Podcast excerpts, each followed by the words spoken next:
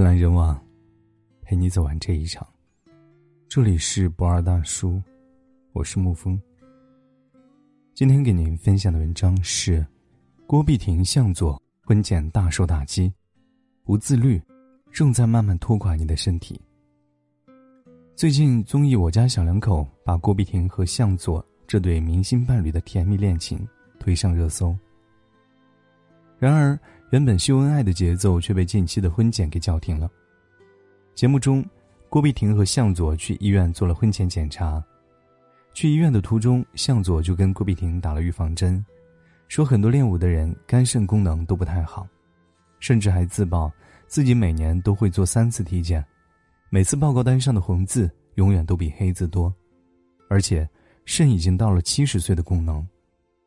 果然，除了肝肾功能不佳，他还被失眠、头疼、眼睛疼等病症困扰。从小习武、拥有八块腹肌的向佐，原以为身体条件应该不错，没有想到竟然全身都是病。更加令人揪心的是，除了向佐的身体状况令人担忧以外，郭碧婷的体检单。同样不容乐观。体检单显示他有心脏病、风湿病、心律不齐等等问题，医生甚至补充道这些问题可能对孩子也存在影响。有人说，击垮一个成年人，一条体检报告单就够了，深以为然。我看过一份国民健康数据报告，显示，百分之七十的国人有过劳死的风险，百分之七十六的白领存在亚健康。百分之二十的国人患有慢性病。总之，疾病总人口和发病率远远超过我们的想象。事实上，生活中有一些漫不经心的坏习惯，正在慢慢的拖垮我们的身体。坏习惯可能会毁掉一个人。综艺节目《我家这闺女》播出之后，吴昕的生活方式曾一度引起热议。节目中，吴昕声称自己是一个热爱养生的人。在家一有时间，他就会做个头部按摩，再泡个脚，然后吃各种保养品。他曾坦言，如今三十六岁的自己，眼霜、面霜、面膜是必备，吃各种各样的保健品更是生活中的常事。然而，他一边吃着保养品，另一边却常常独自玩拼图，直至深夜。很多人看完不禁感慨：敷最贵的面膜，熬最深的夜，成了多少人的标配。中国睡眠协会曾经调查指出，超过百分之七十的年轻人有熬夜习惯，百分之九十的年轻人猝死、脑溢血、心肌梗塞都与熬夜有关。熬夜早已弥漫在各个城市的各个角落。有一位网友说得好：“熬夜的本质是你没有能力结束旧的一天，也没有勇气开始新的一天。”深表赞同。你熬的不是夜，而是对生活的不安。任何对生活有期待的人，往往都很重视自身的睡眠。万达集团创始人暨董事长王健林，每天睡满七个小时，作息非常的规律。亚马逊创始人兼 CEO 贝佐斯，从来不在早上举行会议，每天坚持睡满八个小时。赫芬顿邮报的创始人赫芬顿，在访问中谈到他成功的秘诀，就是早点睡，睡多点。微软创办人比尔·盖茨喜欢在睡前阅读，他透露，即使有时因为看书晚睡，也会确认自己睡得超过七个小时，否则他就很难进行创意的思考。说到底，睡眠是一种竞争力，你还有什么理由舍不得睡呢？我认识一个朋友，平日里习惯性的忽视早饭，由于喜欢重口味食物，便三天麻辣烫、两天火锅换着来，冰的辣的也毫无顾忌。夜深了，他还要点上一杯奶茶，外加一份烧烤。我曾劝过他，长期这样下去，身体迟早吃不消。他没有在意，认为自己年纪轻轻，哪里那么不经扛。直到前几天翻看朋友圈，才发现他胃痛住进了医院。年轻早已不再是随意践踏身体的资本。看过一项针对一百九十五个国家成年人饮食习惯的大规模研究，研究发现。不良饮食的风险被严重低估了。例如，二零一七年不良饮食习惯与一千一百万人的死亡相关。作为对比，与烟草相关的死亡人数只有大约七百万人。不良饮食造成的死亡人数早已超过世界上其他任何风险因素。营养师顾中医说过：“你的身体健康状况，其实是由你的选择决定的。健康程度常常能够反映一个人的生活态度和生活质量。良好的饮食习惯，既能养身，也能养心。”一九八八年出生的姑娘，在高中时期因为沉迷于各种垃圾食品，身材越发圆润。后来，他决心改变自己。就这样，曾经十指不沾阳春水。从未在厨房做过饭菜的他，开启了烹饪之路。一年四季，他根据气候的转变来给自己做不同类型的营养早餐。后来，他用文字记录下了自己多年来做早餐的心得，并且出版了提倡健康生活方式的书籍。吃早餐彻底改变了我。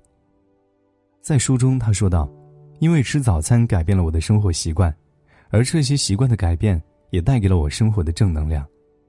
所以。”请理性选择你吃下的每一口食物。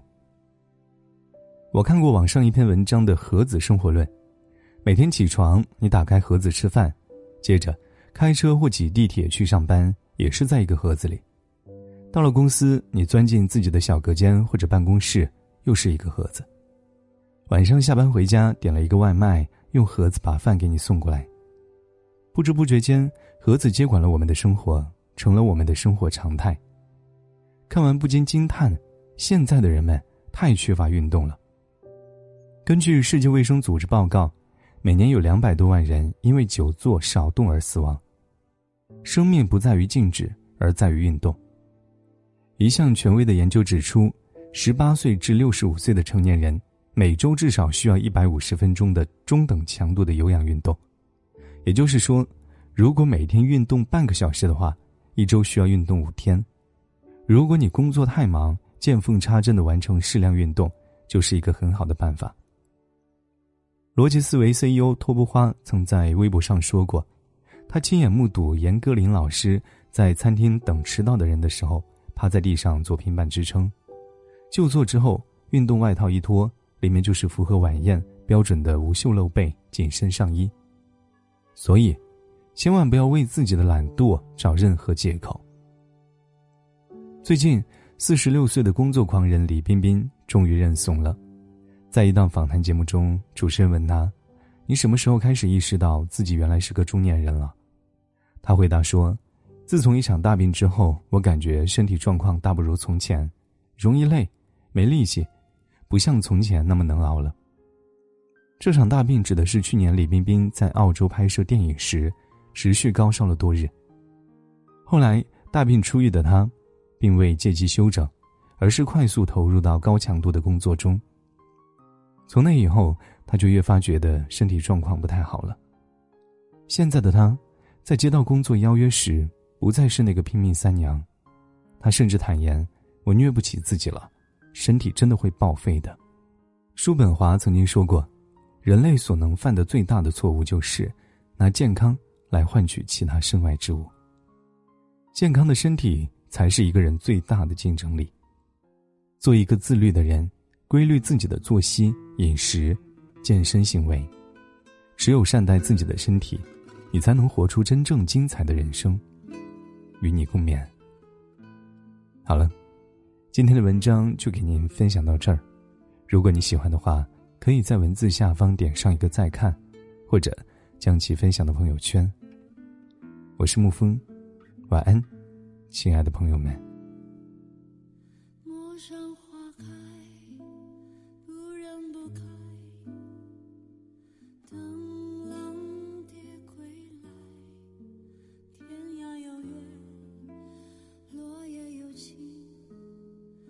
舍不得腐坏，不敢期待，只有等待。哪怕你青丝像陌路人花白，有生之年总记得对着陌生的脸表达最熟悉的爱。